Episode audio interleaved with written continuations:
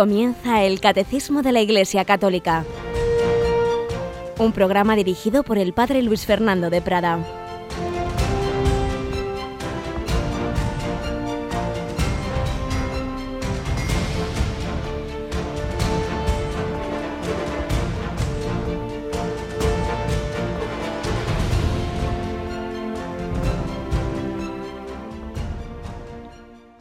Sean Jesús, María y José. Muy buenos días, queridísima familia de Radio María y muchas felicidades particularmente a las que lleváis el nombre de la Virgen de la Merced, a las Mercedes.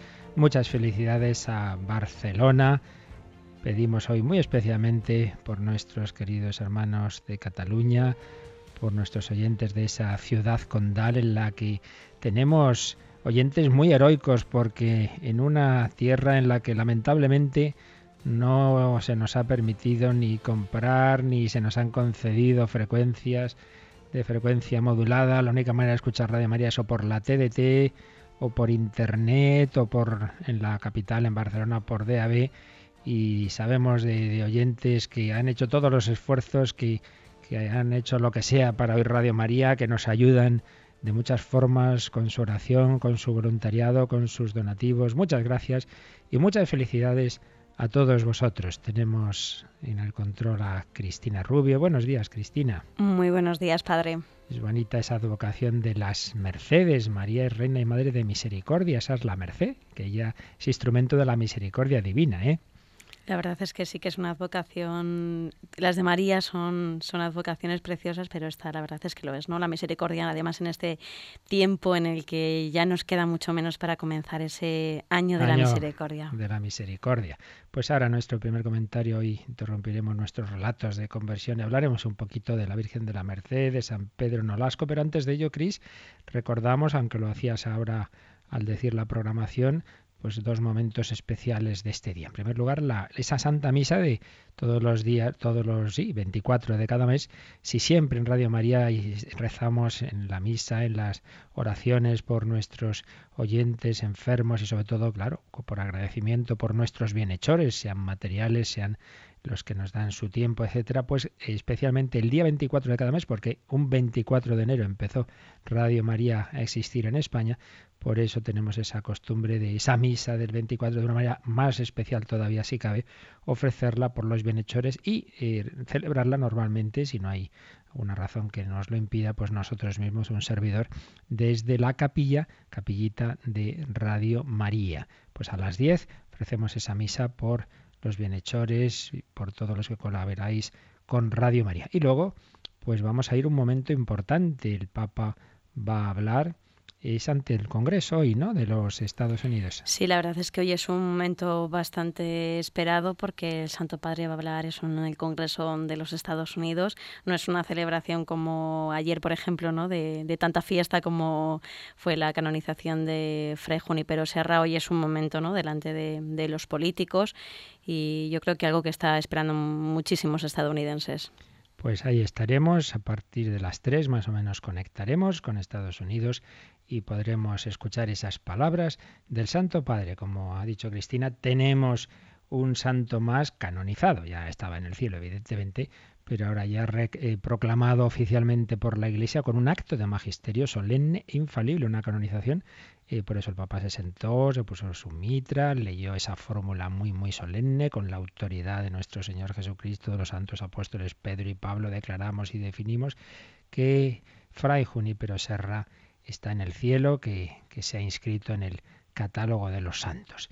Un santo más, como lo fue San Pedro Nolasco, fundador de la Orden de la Merced. Hoy en este 24 de septiembre vamos a decir dos palabras sobre esa preciosa advocación y sobre ese santo que, que inspiró una, una, bueno, que mejor dicho, le inspiró la Virgen a él, pero él fue el instrumento para esa orden eh, que extiende, que extendió y sigue extendiendo. Tenemos, de hecho, en Radio María a mercedarios que dirigen ese programa Libertad a los cautivos, mañana viernes a las 11 de la noche, un programa magnífico.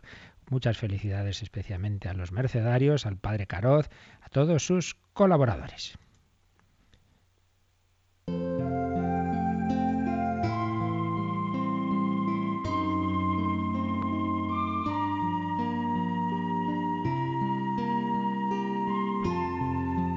María, Reina y Madre de Misericordia. Misericordia, merced. María es misericordiosa y nos pide que lo seamos también nosotros. Papa nos está recordando con frecuencia esas obras de misericordia. Y una de ellas es libertar a los cautivos, visitar a los presos. Y fijaos también en, en, aquella época como en la actual, en que hay tanta persecución de cristianos, recientemente pues nuevas ejecuciones, asesinatos de cristianos en, ese, en esa tierra de, Oriente Medio donde está ese llamado Estado Islámico, pues, pues esto en el siglo XIII había muchos piratas que los españoles solían llamar los moros y que secuestraban y que eh, llevaban cautivos a, a cristianos y era una situación durísima, durísima. Pues bien, es en ese momento, en ese siglo XIII, cuando se funda esa orden de la merced. ¿Por qué? Pues hay una, una, inspiración, una revelación, una aparición, como queramos llamar, el 10 de agosto de 1218 de la Virgen a San Pedro Nolasco en Barcelona.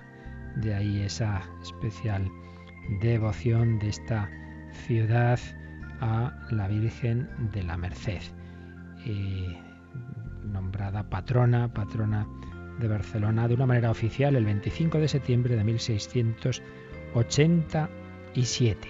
Hay una talla de la Virgen de la Merced que se venera en la Basílica de la Merced de Barcelona del siglo XIV, de estilo sedente, como las románicas, la Madre de Deu de la Merced, la Madre de Dios de la Merced. En el año 1696, el Papa Inocencio XII extendió la fiesta de la Virgen de la Merced a toda la Iglesia, fijando su fecha el 24 de septiembre. Pero como decimos, todo esto fue por una inspiración de la Virgen a San Pedro Nolasco, que le inspira a fundar una orden dedicada a la merced, a las obras de la misericordia y particularmente en ese momento una misericordia con los cristianos cautivos en manos de los musulmanes. Fijaos que esta orden tiene un cuarto voto, además de los habituales de pobreza, castidad y obediencia, de incluso quedarse presos, canjear sus vidas por las de presos y esclavos. Realmente algo heroico que ha sido hecho en, ocasiones de decir, bueno, pues liberan a este y yo me quedo en su lugar. Una fundación, San Pedro Nolasco, que fue apoyada por el rey Jaime I de Aragón. San Pedro Nolasco era muy devoto de la Virgen y su espiritualidad se fundamenta en ese Cristo liberador de la humanidad y de la Virgen, eh, como la persona más libre, precisamente llamándose esclava. Los mercedarios querían ser caballeros de la Virgen María al servicio de su orden, mm, de su obra, perdón, redentora. En el capítulo general de 1272, ya había muerto el fundador, los frailes toman oficialmente el nombre de Orden de Santa María de la Merced de la Redención de los Cautivos. Padre Gaber en el siglo XV pues reconstruye más o menos cómo fue el diálogo entre la Virgen y San Pedro Nolasco en 1218 en ese momento que inspira esta fundación. Pedro Nolasco está quejándose de tantos cristianos prisioneros, está pidiendo ayuda a la, Virgen María y ésta le, dice que, funde una orden liberadora. Y dice, Pedro, ¿quién eres tú que a mí, un indigno siervo, pides que realice obra tan difícil, de tan gran caridad? Yo soy María, aquella en cuyo vientre asumió la carne el Hijo de Dios, tomándola de mi sangre purísima para reconciliación del género humano. Soy aquella a la que dijo Simeón cuando ofrecí mi hijo en el templo. Mira que este ha sido puesto para ruina y resurrección de muchos en Israel. Ha sido puesto como signo de contradicción. Y a ti misma una espada te traspasará el alma. Oh Virgen María, Madre de Gracia, Madre de Misericordia, ¿quién podrá creer que tú me mandas? No dudes en nada porque es voluntad de Dios que se funde una orden de este tipo en honor mío. Será una orden cuyos hermanos, a imitación de mi Hijo Jesucristo, estarán puestos para redención de muchos y serán signo de contradicción. Pues sí, se fundó esta orden y ahí sigue, siglos después, ejercitando, prolongando esa misericordia de Dios y de la Virgen María, decía San Maximiliano María Colbe, otro gran caballero de la Virgen, en este caso del siglo XX, que se ofreció, como bien sabemos, en lugar de otro, no como cautivo, sino para morir en el campo de concentración de Auschwitz, si es que toda la historia de la Iglesia está llena de obras de amor y misericordia y de heroísmo, pues decía que Dios ha encomendado a la Virgen María el orden de la misericordia. Ella no tiene que ejercitar la justicia, solo la misericordia. Vuelve a nosotros esos tus ojos misericordiosos, tú que eres Reina y Madre de Misericordia. Santa María de la Merced, ten misericordia de nosotros. Encomendamos especialmente Barcelona, Cataluña, los presos, los cristianos perseguidos, las que llevan ese nombre de la Merced. Todos, todos tus hijos nos encomendamos a ti. Te pedimos tus mercedes, te pedimos tu intercesión para recibir la misericordia de Dios.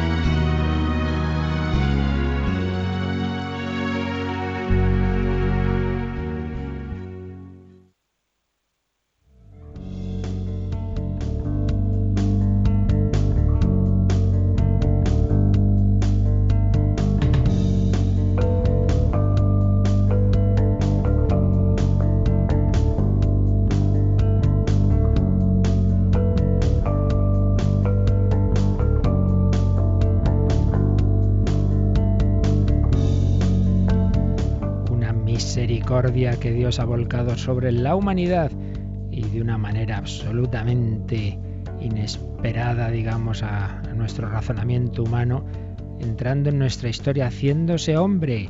Prácticamente todos los siglos, toda la historia de las civilizaciones han creído en Dios, pero no imaginaban un Dios que iba a hacerse hombre compartiendo el dolor, la muerte y la cruz. Eso no es imaginación, esa es la realidad, eso es lo que recibe la fe cristiana, asombrada ante ese Dios que se ha hecho carne. El verbo se hizo carne. Pues es el punto central de nuestra fe y del catecismo que estamos viendo en estos días.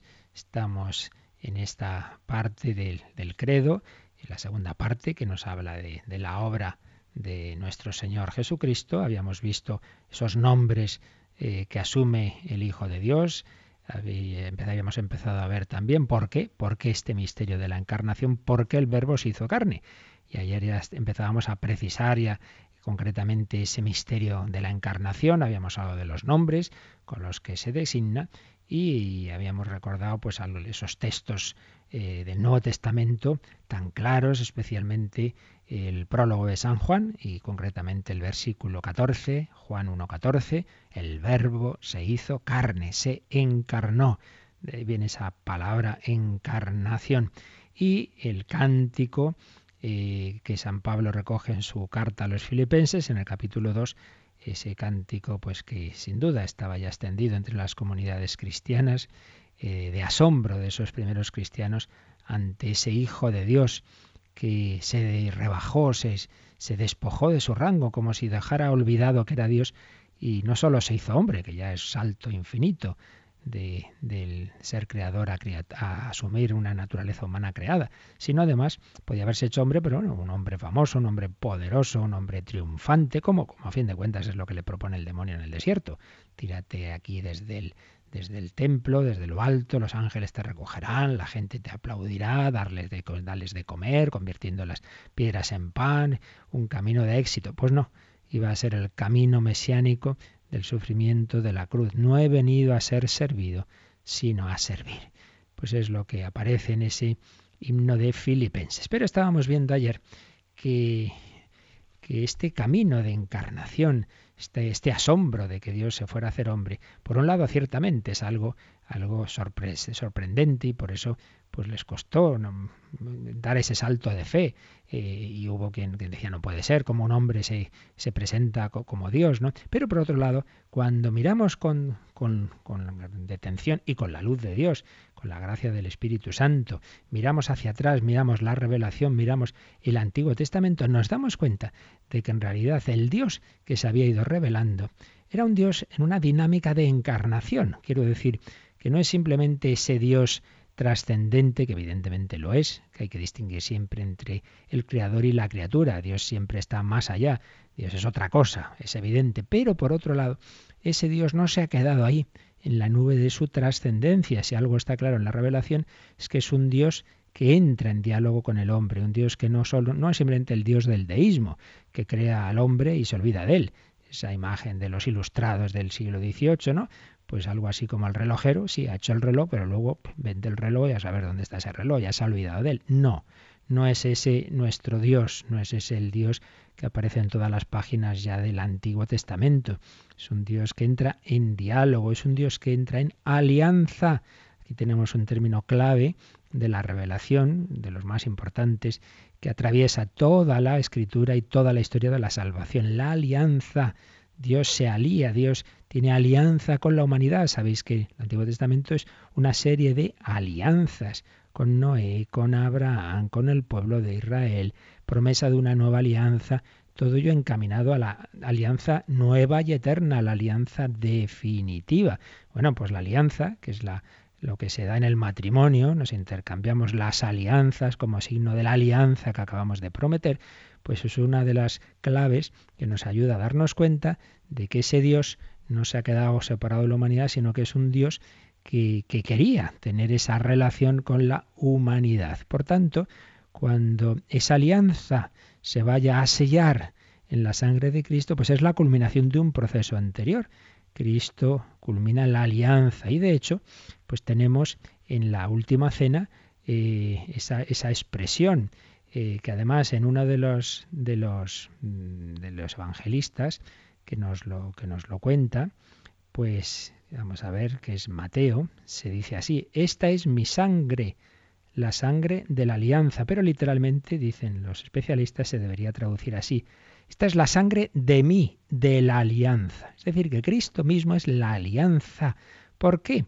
Porque en Él se cumple la alianza de Dios y la humanidad, porque Él es Dios y es hombre.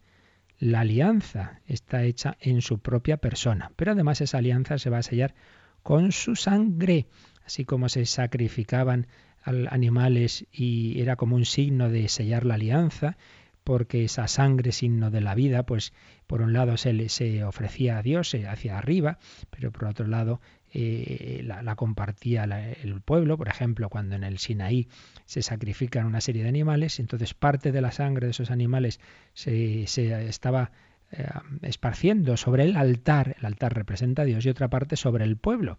Era como decir, eh, Dios y el pueblo de Israel compartimos la misma vida. Bueno, pues eso que era simbólico ahora va a ser realísimo, porque cuando vamos a misa, cuando celebremos la Eucaristía, y oigamos esta sangre de la alianza nueva y eterna, ahí la recibamos, pues es así. Estoy recibiendo la sangre del Dios hecho hombre sacrificado por mí. Es asombroso. Pues aquí tenemos un signo de cómo ese, esa encarnación, ese hacerse Dios hombre, pues ya estaba preparado en el Antiguo Testamento. Otra expresión muy semejante, que ya eh, hablamos de ella, es el esposo. también aparece en todo el Antiguo Testamento Yahvé como esposo Israel la esposa. Bueno, pues Jesús va a asumir este título. Entonces es como la encarnación de ese, de ese título divino de Yahvé. Yahvé esposo ahora es este hombre, ahora es Jesús. Y de hecho, pues, eh, por ejemplo, Juan Bautista, ¿no? En Juan 3:29 dice, el que tiene esposa es el esposo, el amigo del esposo que le acompaña y le oye se alegra grandemente de oír la voz del esposo. Juan Bautista anuncia que ha llegado el esposo. El esposo es Cristo. Y cuando eh, hay quienes les dice que, que cómo es que no ayunan y tal, es cuando los discípulos de Cristo, Pues en Marcos 2.19, por ejemplo, dice, ¿cómo van a ayunar los amigos del esposo mientras está con ellos el esposo? Mientras esté con ellos no pueden ayunar, pero vendrán días en que les arrebatarán el esposo, entonces ayunarán. Marcos 2, 19, 20. Cristo es el esposo. Y además, fijaos, señala el padre Galot profundamente, que en ningún pasaje de estos en que Jesús habla de sí mismo como el esposo o como el novio, en ningún pasaje se habla de la esposa de la novia, sino que todo parece indicar que Él es a la vez el esposo y la esposa. Claro, porque Él es a la vez Dios y hombre. Ya no es Yahvé en el cielo y la humanidad en la tierra. Es que Jesús, que es Yahvé Salvador, es también esa humanidad a la que va a salvar. Si es que es impresionante cómo la alianza y cómo el desposorio se cumple en Jesucristo. Por tanto, otro, otro rasgo en el que vemos la encarnación de lo que ya se daba antes. Ya eh, se hablaba de esa relación de Dios como esposo, pero ahora ese esposo se ha encarnado. También en el Antiguo Testamento poco a poco se iba eh, estableciendo una relación con Dios al que se iba viendo como Padre de Israel, como Padre especialmente de algunos personajes como el Rey. Bueno, pues lo que eran aproximaciones, en Cristo va a ser ya mm, fortísimamente una relación de intimidad filial que va a llegar incluso a llamar Jesús al Padre Celestial Abba, es decir, papá, papaito. Eso jamás ningún judío lo había hecho era realmente sorprendente y hasta escandaloso esas confianzas. Bueno, pues es como Jesús llama a su Padre. Y es que ese hombre es el Hijo eterno, que eternamente tiene esa relación filial con el Padre, pero ahora es una relación encarnada, es decir, ahora lo hace como hombre. Y por eso también Jesús como hombre tenía horas de oración, porque humanamente tenía que expresar esa su relación con el Padre. Señala también el Padre Galot que hay todo un dinamismo de la encarnación, ya no solo en estos, estas expresiones, en estas realidades que hemos dicho, la alianza, el esposo, la afiliación, sino en general en cómo, cuál ha sido la dinámica de Dios con el pueblo de Israel en todo el Antiguo Testamento. Concretamente, habla de la encarnación de la palabra, de la acción y de la presencia divina. Palabra, acción y presencia. ¿Qué quiere esto decir?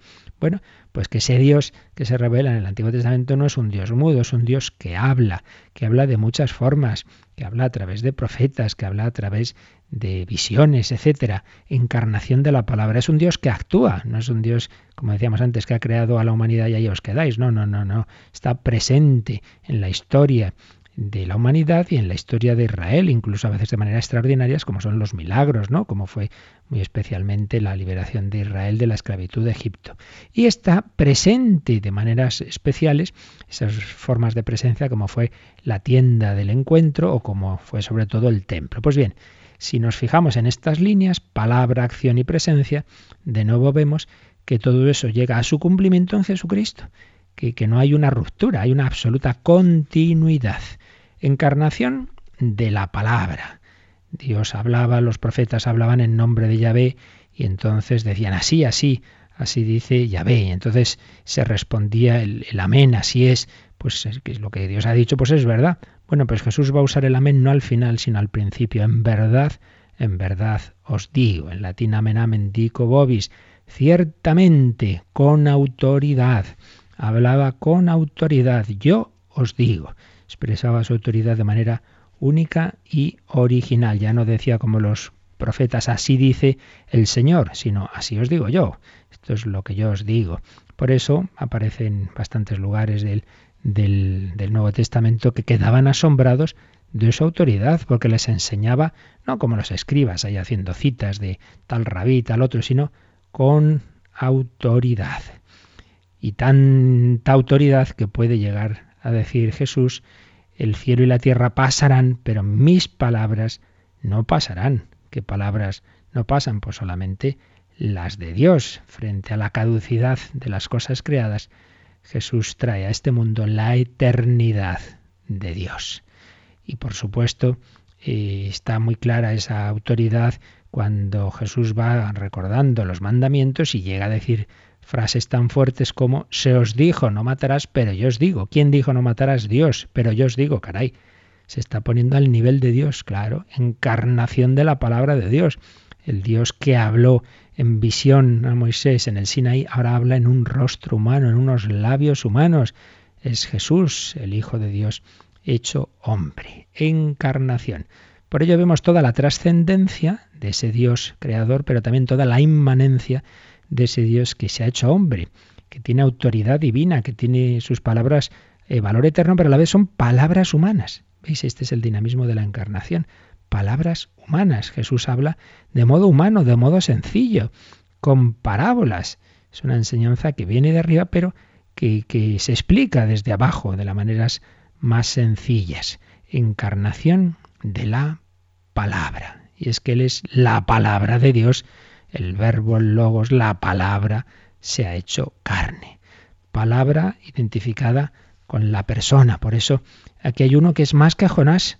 Dirá Jesús, los habitantes de Nínive se alzarán a juzgar a esta generación y la condenarán, porque ellos se convirtieron con la predicación de Jonás, y aquí hay alguno, aquí hay uno que es más que Jonás. Jesús afirma ser más que un profeta. Ahora bien, puesto que el profeta es el que habla en nombre de Dios, pero encima del profeta no puede haber más que la palabra misma de Dios, y eso es Jesús, la palabra de Dios. Lo mismo podemos ver en la referencia a Salomón. La reina del sur se pondrá en pie para juzgar a esta generación y la condenará, pues ella vino desde los confines de la tierra para escuchar la sabiduría de Salomón. Y aquí hay uno que es más que Salomón. Bueno, pues si Salomón era considerado por los judíos como el heraldo supremo de la sabiduría, ¿quién puede ser más que él? La misma sabiduría, la sabiduría divina en persona.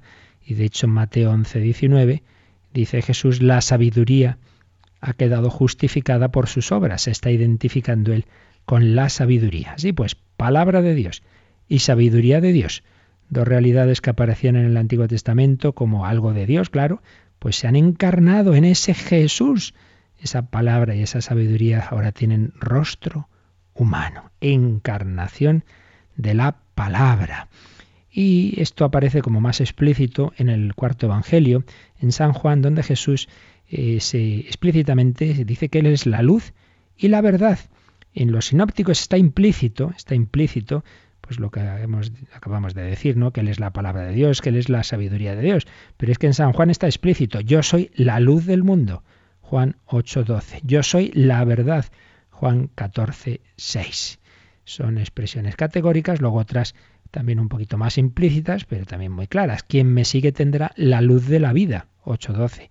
Todo el que es de la verdad escucha mi voz. Y en general todas esas, esas fórmulas del yo soy, del que ya hablamos hace tiempo, el yo soy, que tiene esa resonancia de yo soy el que soy, de la zarza ardiente, pues Jesús asume esos yo soy y luego a veces, pues eso, yo soy la verdad o yo soy la luz, etcétera, etcétera pues esto tiene muchas resonancias del Antiguo Testamento. Encontramos en Isaías que Dios dice, yo modelo la luz o yo he hablado. Bueno, pues Jesús habla con esa autoridad. Yo soy la luz del mundo. Las palabras mismas de Jesús justifican, pues, que en el prólogo de San Juan se le presente como el verbo hecho carne. El verbo hecho carne.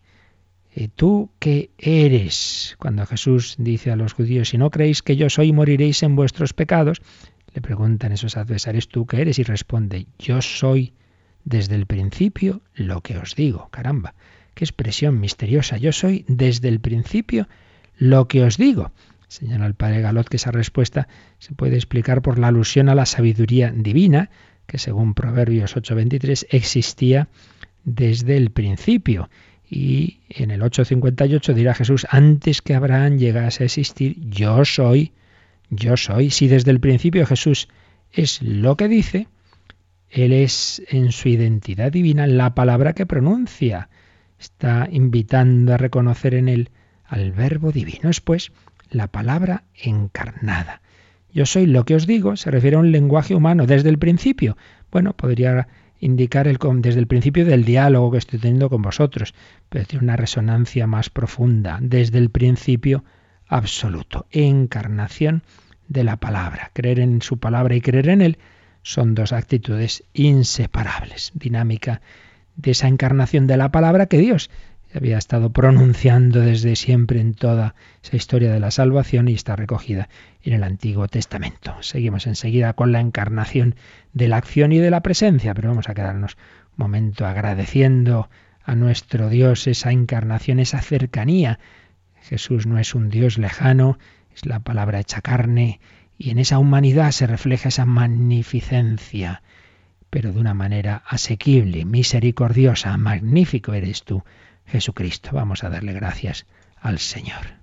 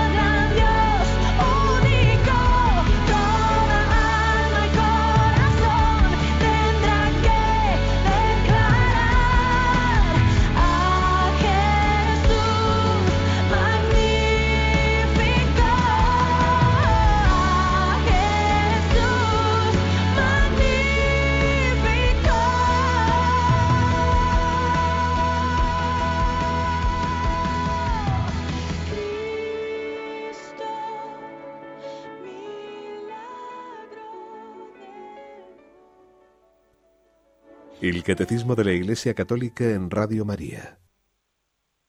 Magnífico del cielo ha bajado a la tierra la encarnación del Hijo de Dios, el Verbo se hizo carne, que también eh, refleja otro texto, un texto misterioso de la carta a los hebreos que recoge el catecismo en el número 462. Antes de seguir esa síntesis que nos hacía el padre Galot de esa dinámica de la encarnación, vamos a leer este texto que nos ilumina también mucho.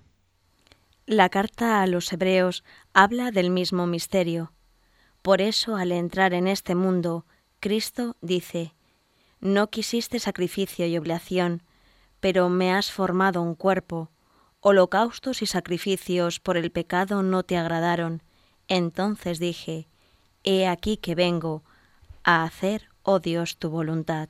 Este texto, pues, como que ilumina el, el Espíritu Santo, el autor de la carta, que cuál era la actitud de ese verbo al entrar en la tierra, al hacerse carne. Y, pone ese diálogo entre el Hijo y el Padre. Pues no, te, no han bastado, no han servido esos sacrificios de animales, de, eso estaba, vale, pues como un símbolo, pero no, no, no.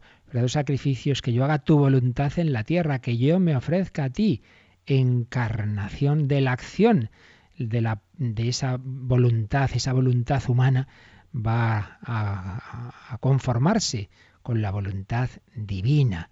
Se va a cumplir perfectamente lo que nos enseñaría en el Padre nuestro, hágase tu voluntad en la tierra como en el cielo.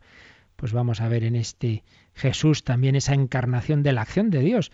Estamos diciendo que, Dios en toda la historia era un Dios en relación con la humanidad, un Dios que se acercaba, un Dios que iba encarnándose en este sentido de, de diálogo con la humanidad, de esas palabras y de sus acciones acciones que ahora van a ser acciones humanas de una manera plena cuando Dios sea un hombre, cuando Dios haya hecho carne en Jesucristo. Pues así digo, iba a encarnar lo que ya hacía en el Antiguo Testamento. Iba a recapitular todas las figuras del Antiguo Testamento. Ayer lo vimos en ese, esos tipos que se llama la tipología, como Isaac era imagen de, de Jesucristo. Ese Isaac que iba a sacrificar su padre Abraham, pero que Dios no quería que lo hiciera, pero en cambio sí se sacrificó Jesucristo. Figura de, de, Cristo en Abraham, por supuesto, en Isaac, en Jacob, en Moisés, en fin, ayer lo veíamos. Pues bien, ese Jesús, ese Dios hecho hombre, viene a establecer, a instaurar, a anunciar, anunciar el reino. Toda la predicación de Jesús versa sobre esa venida del reino de Dios y toda su actuación consiste en instaurar este reino. En él, en él, en esa humanidad se cumple perfectamente el reino de Dios. El reino de Dios, como explica el Papa Benedicto XVI en su obra Jesús de Nazaret, en primer lugar y ante todo el propio Jesucristo, porque es una humanidad en la que reina Dios, claro, tanto reina que la persona que mueve esa humanidad es la persona divina.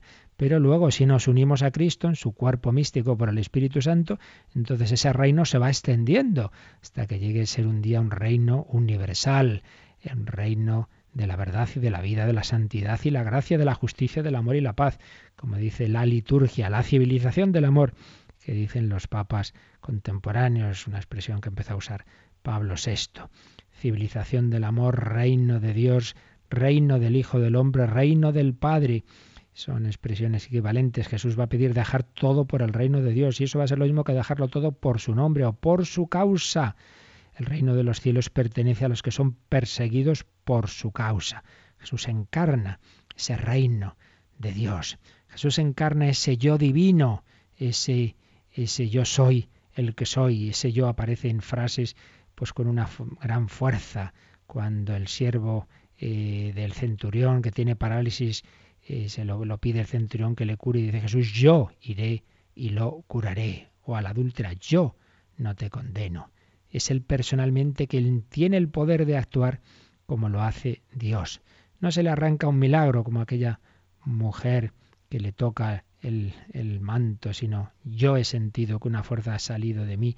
Jesús quiere curar él con su propia autoridad, con esa su voluntad al epiléptico endemoniado, le dice Jesús al espíritu inmundo, yo te lo ordeno, sal de él. Si yo echo los demonios con el dedo de Dios, una gran soberanía de ese yo, yo os he elegido, dirá Jesús a los apóstoles, mirad que yo os mando también, mirad, yo os voy a enviar profetas, sabios y letrados. Ahí aparece, parece que se está oyendo hablar el Dios del Antiguo Testamento mirad, os voy a enviar profetas sabios y letrados. O yo os daré palabras tan acertadas que ningún adversario vuestro podrá hacer frente a ellas. Pero de una manera muy especial vemos la encarnación de la acción de Dios en otra figura, la figura del pastor.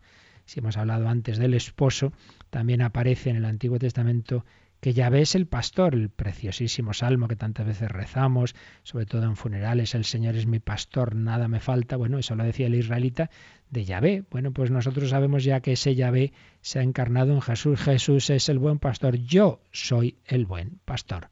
Juan 10, 11. Título de pastor que expresa una autoridad, pero una autoridad que se ejercita en el sentido del amor y de la misericordia ese pastor va por las ovejas perdidas, las coge en hombros con todo cariño. Pastor, el pastor que por otro lado también es el juez, porque vendrá entre las nubes del cielo para juzgar entre oveja y oveja, entre carnero y macho cabrío. Tenemos ese, ese pasaje del juicio universal en Mateo 25 pero un Jesús que nos juzga desde dentro. Yo conozco mis ovejas y mis ovejas me conocen a mí, igual que el Padre me conoce y yo conozco al Padre.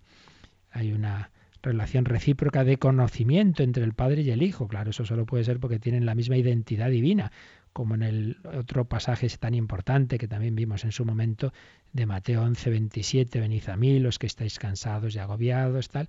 Nadie conoce al Hijo sino el Padre, nadie conoce al Padre sino el Hijo, y aquel a quien el Hijo se lo quiera revelar, identidad de conocimiento, porque ambos son personas divinas. Pues bien, ese Hijo de Dios, ese Dios hecho hombre, actúa humanamente como pastor y encarna también las grandes acciones de Dios, del Dios del Antiguo Testamento, del Dios que salvó a Israel en los milagros. Israel pues recordaba siempre esos grandes milagros, el Mar Rojo, el paso del Jordán. Bueno, pues también la encarnación de Dios en Jesús, obviamente, pues era lógico que también se manifestara en los milagros, que no son, esto se ha estudiado mucho en los últimos años, no hay que verlo simplemente eh, como una prueba apologética, que también, tampoco hay que despreciar este sentido, de que él, de que él tiene ese poder divino. ¿no? Recordemos cuando están criticando a Jesús de que ha perdonado los pecados al paralítico, ¿quién es este va a perdonar pecados? Y Jesús dice que es más fácil decir, tus pecados quedan perdonados o decir, coge tu camilla, levántate y echa a andar. Pues para que veáis que el Hijo del Hombre tiene poder de perdonar pecados, a ti te lo digo, coge la camilla, levántate y echa a andar. Está claro que está diciendo, bueno, pues puedo perdonar pecados, cosa que solo puede hacer Dios, porque también puedo hacer milagros, cosa que solo puede hacer Dios. Y en San Juan, sobre todo, pues Jesús va a destacar este, ese sentido apologético de los milagros. Si no creéis a mí, creed a las obras. Pero es verdad que no hay que ver simplemente como bueno, un signo de poder, un signo de su divinidad, sino ante todo son signos de amor, de misericordia. No, Jesús nunca hace milagros para deslumbrar. A ver, todos los que no creáis, para no creáis, para que creáis, vean lo que voy a hacer. No, nunca hace eso. Milagro se hace a quien ya tiene fe, a quien pide humildemente la curación, a quien lo necesita. Son expresión del amor salvífico y son también profecía de lo que va a hacer el Señor en la historia de la Iglesia, sobre todo a través de los sacramentos. Jesús va a actuar hoy día, lo hace así, a través de esos milagros del día a día, como es el gran milagro de la Eucaristía. Pero en cualquier caso, encarnación de la acción de Dios en esos milagros, en esas que son muchísimos, muchísimos, son, ocupan un porcentaje muy grande de los evangelios, como se ha señalado, esos que quieren negar los milagros y empezaron a quitar los milagros del evangelio, nos quedamos con la mitad de la mitad.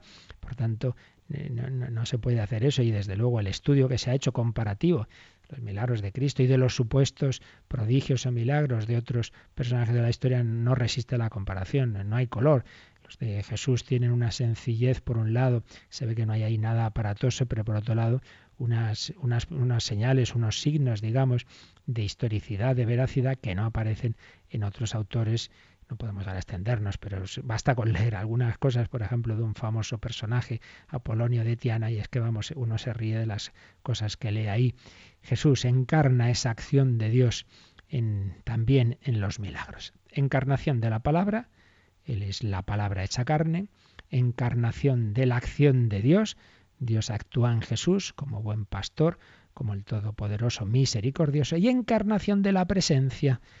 Dios en el Antiguo Testamento era un Dios cercano, era un Dios que, caminaba con Israel.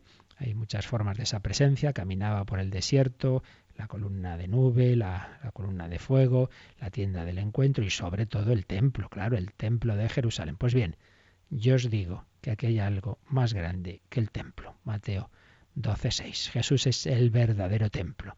Destruid este templo y en tres días lo reedificaré. Jesús es el templo de Dios, es decir, la presencia de Dios en la tierra. Eh, y San Pablo dirá, en él habita corporalmente la plenitud de la divinidad. Y ya antes, al principio de su ministerio, Jesús dijo, sí, veréis el cielo abierto y los ángeles de Dios subir y bajar sobre el Hijo del Hombre. El Hijo del Hombre representa esa escalera o ese lugar que Jacob llamó la casa de Dios. El Hijo del Hombre es el lugar terreno en que Dios se halla presente, es la presencia divina en la tierra. Una presencia que hoy muy particularmente se prolonga en los sagrarios. Lo que era la tienda del encuentro, voy a visitar al Señor, lo que era el templo de Jerusalén, vamos a peregrinar a Jerusalén, qué alegría cuando me dijeron vamos a la casa del Señor. Para el cristiano es tan fácil como ir a tu parroquia, como ir a esa, esa capillita, donde está el sagrario, donde está Jesús, donde está el Emmanuel, el Dios con nosotros, y lo hacemos. Se ha quedado con nosotros y luego no vamos, pero hombre, qué, falta de, de educación incluso es esta. Vino a los suyos y los suyos no le acogieron. Pues si está con nosotros, acércate a Él. Una acción del Dios eterno y todopoderoso, el ego y mí, en griego el yo soy, yo soy el que soy, pero yo soy el que soy para estar con vosotros. Yo estaré con vosotros todos los días hasta el fin del mundo. Emmanuel, Dios con nosotros. Yo soy. Esto ya lo vimos, también esa esa, fuerza de esa expresión, el yo soy. Pero una presencia que por otro lado es fuente de vida. Yo soy la vid, vosotros los sarmientos. Aquí vemos que no es que simplemente esté aquí, sino que está, se ha quedado para darnos la vida.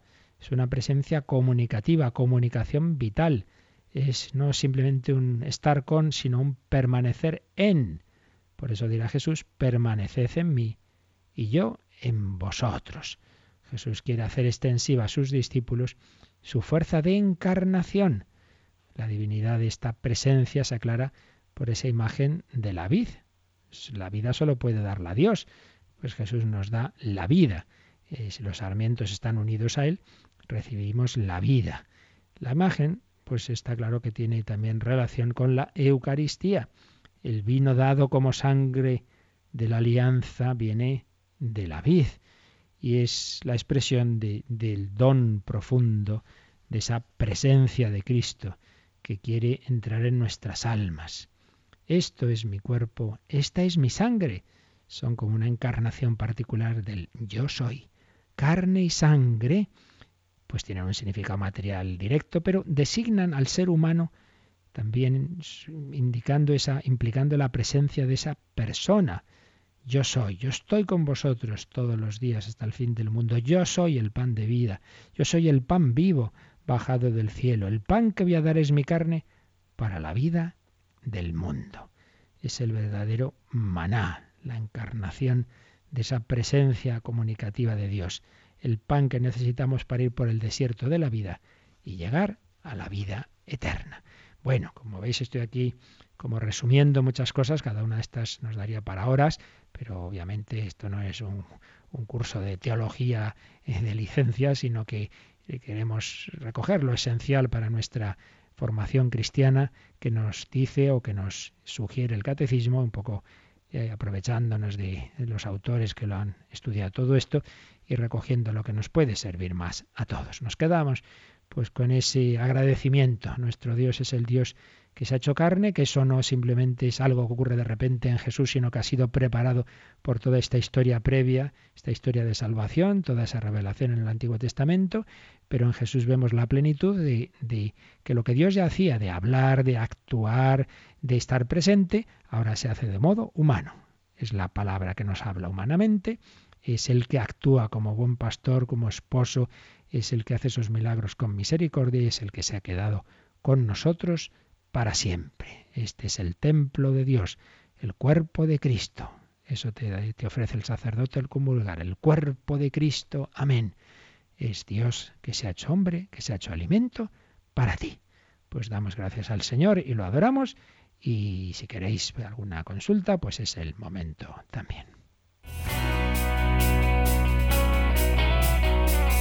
Participa en el programa con tus preguntas y dudas. Llama al 91 153 8550.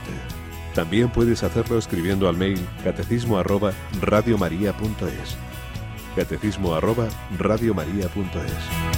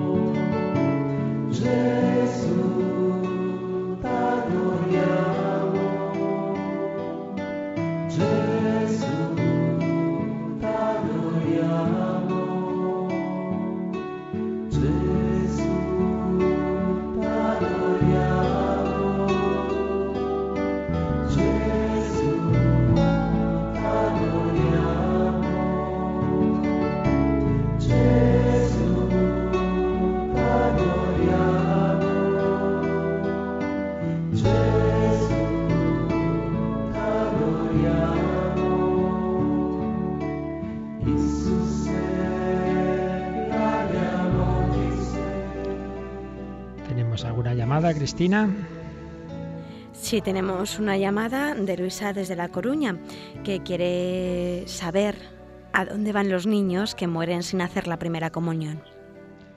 Bueno, si simplemente sin hacer la primera comunión no hay mucha duda. Podríamos dudarlo y se ha dudado, ¿verdad?, en la historia de la Iglesia con el tema de dónde van o qué situación van a tener cuando mueren sin bautismo. Pero si son niños bautizados, pequeños, que no han hecho la primera comunión, pues hombre, si son pequeños no han hecho ningún pecado grave y por tanto podemos confiar tranquilamente que, evidentemente se salvarán al cielo o en todo caso a lo mejor una pequeña purificación. Pero vamos, ahí no habría mucho problema, repito. Las dudas se han suscitado en la historia con los niños muertos y bautismo, está todo el tema del limbo, no limbo, bueno, y ahora no nos metemos en ese tema, pero si la pregunta es si no han hecho la comunión, pues, pero han recibido el principal sacramento, que es el bautismo, pues ahí no habría mucho que preocuparse. Si hay alguna llamada no, me dices, pero mientras tengo aquí también otro un correo de nuestro amigo Miguel Ángel de Navarra, que siempre piensa mucho y muy profundo. Entonces dice que como hemos eh, comentado que una de las finalidades de la encarnación, vimos siguiendo el catecismo, es que Jesús ha hecho nuestro modelo, dice, pero si yo cojo un látigo y empiezo a echar a la gente de algún sitio, estoy faltando a la caridad. Si yo llamo a alguien Satanás como Jesucristo a Pedro, falto a la caridad, etcétera. Entonces dice, ¿qué quiere decir la imitación de Cristo? Todas las acciones de Jesús son modelo para nuestra vida. No, en efecto, está muy bien la pregunta porque cuando hablamos de que Jesús es nuestro modelo hay que tener cuidado de no tomarlo en un sentido material y digamos para todos. Porque, por esa regla de tres, por ejemplo, ningún cristiano se casaría. Jesús no se casó, pues nadie se casa, pues no es verdad. Es decir, la imitación el que Cristo sea nuestro modelo no quiere decir que lo sea del mismo modo y para todos. Y de hecho, cada santo es cada santo. Entonces, ¿qué quiere decir la imitación? Bueno, pues que hay que estar, que hay que unirse al Señor y hay que pedirle su gracia y la, y la luz del Espíritu Santo para ver en qué le imitar. Hombre, evidentemente todos en lo esencial. Claro, las actitudes internas de humildad, de caridad, de amor a Dios, de amor al prójimo, pues eso está claro que eso sigue es para todos, pero luego eso, cómo se modula en la vida de cada uno, es distinto. Es distinto cómo vive incluso entre dos religiosos, es distinto cómo vive su pobreza, por ejemplo, su y bueno, todas las dimensiones de la vida religiosa, un misionero de vida activa, a cómo la vive un cartujo, es distinto. Entonces harían mal en una mera imitación material. Cuando Íñigo de Loyola empieza su conversión, empieza a leer la vida de los santos, pues ah, San Francisco hizo eso, pues yo también lo tengo que hacer. Santo Domingo hizo eso, pues yo lo tengo que hacer. No, luego se dio cuenta de que eso era algo que no, que no, no, es el, no es el camino, no es una mera imitación material. Todo esto lo expliqué con calma en un par de programas de vida en Cristo, así que Miguel Ángel, si te los quieres hoy, ahí está explicado con más detalle qué es esto de la imitación de Cristo. ¿Tenemos algo más, Cristina? Sí, tenemos una llamada desde el Peñón de Gibraltar, desde la parte inglesa.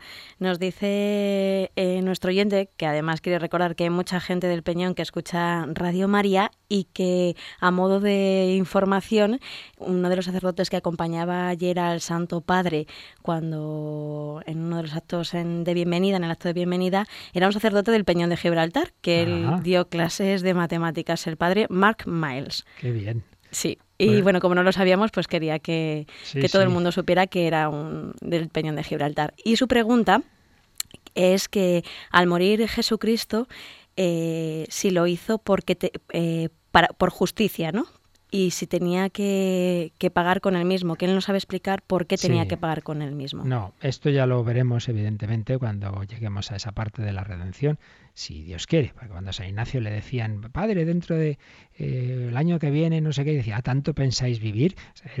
bueno, pues si, si Dios nos concede vida y, y no nos pone una bomba a Radio María, ¿verdad? Y llegamos, pues ya hablaremos de eso. Pero en fin, mm, en media palabra, eh, que hay explicaciones de la redención, en efecto, que son en un sentido que, no es, el, no es el, correcto. Si entendiéramos como que no había más remedio para la redención que esa que injusticia, entonces que el, que el Hijo de Dios moría, pues no es verdad. No, no. Dios podía haberlo hecho de muchas formas y no hay que verlo como una especie de justicia en un sentido negativo, vengativo. No, no, ha sido la manera en la que, juntando, digamos, todos los aspectos y sobre todo el podernos mostrar un amor misericordioso que se muestra sobre todo cuando una persona es capaz de sufrir por otra, entonces Cristo ha escogido ese camino de dar la vida y de sufrir muchísimo, podría haber escogido otro, pero bueno, pues ese camino, evidentemente Él en su inteligencia divina, en la inteligencia infinita de Dios, ah, del Señor ha visto que era el camino que, en su, digamos, en el conjunto iba a resultar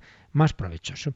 Pero eso no quiere decir que tuviera que ser así y que no, y que necesariamente tuviera que morir. Como se ha dicho muchas veces, una simple oración del Hijo de Dios hecho hombre tiene valor infinito y nos hubiera salvado también. Pero ese ha sido el camino. Ya lo veremos.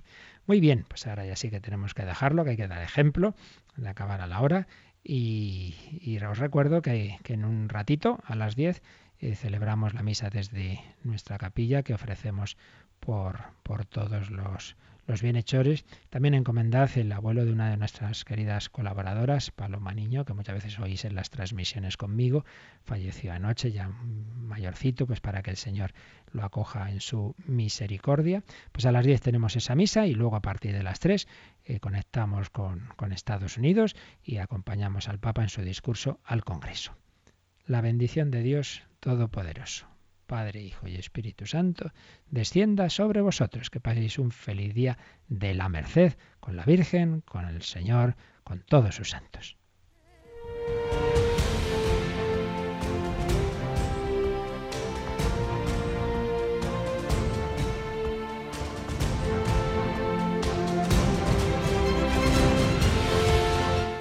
Han escuchado en Radio María el Catecismo de la Iglesia Católica, un programa dirigido por el Padre Luis Fernando de Prada.